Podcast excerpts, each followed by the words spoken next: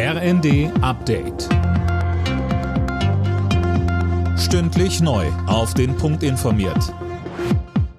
Ich bin Dirk Justes. Guten Tag. Deutschland will weitere Kampfpanzer an die Ukraine abgeben. Die Bundesregierung hat eine Exportgenehmigung für Modelle vom Typ Leopard 1 erteilt. Bereits letzte Woche gab es grünes Licht für die Lieferung von deutschen Leopard 2 Kampfpanzern. Vor dem Start des EU-Ukraine-Gipfels in Kiew macht Präsident Zelensky Druck. Er will, dass die Verhandlungen über den Beitritt der Ukraine in die EU schnell beginnen. Der grünen Europapolitiker Anton Hofreiter sagt in der ARD, da kommt es natürlich sehr darauf an, was die Ukraine tut, ob die Voraussetzungen erfüllt sind. Es ist ja auch nicht so, dass in der Ukraine alles in Butter ist. Wir haben das Problem mit der Korruption, zum Teil auch mit dem neuen Mediengesetz, mit der Rechtsstaatlichkeit. Und man will ja auch auf gar keinen Fall erleben, dass weitere Beitrittskandidaten sich so entwickeln, wie sich zum Beispiel Ungarn entwickelt hat, wo die Rechtsstaatlichkeit und die Medienfreiheit zerstört worden ist.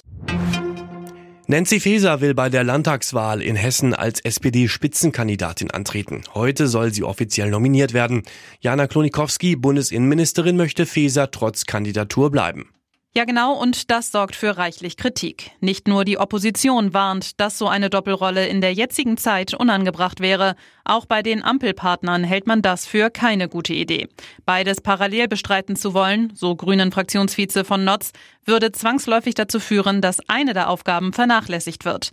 Feser wies das zurück und bekräftigte, sollte sie bei der Hessenwahl scheitern, will sie weiter als Innenministerin in Berlin bleiben. Wegen der hohen Lebenshaltungskosten überziehen offenbar viele Menschen ihr Konto. Das zeigt eine Umfrage des Verbraucherzentrale Bundesverbands. Demnach hat jeder siebte Befragte zwischen September und Dezember einen Dispo-Kredit genutzt. Viele rutschten ins Minus. Alle Nachrichten auf rnd.de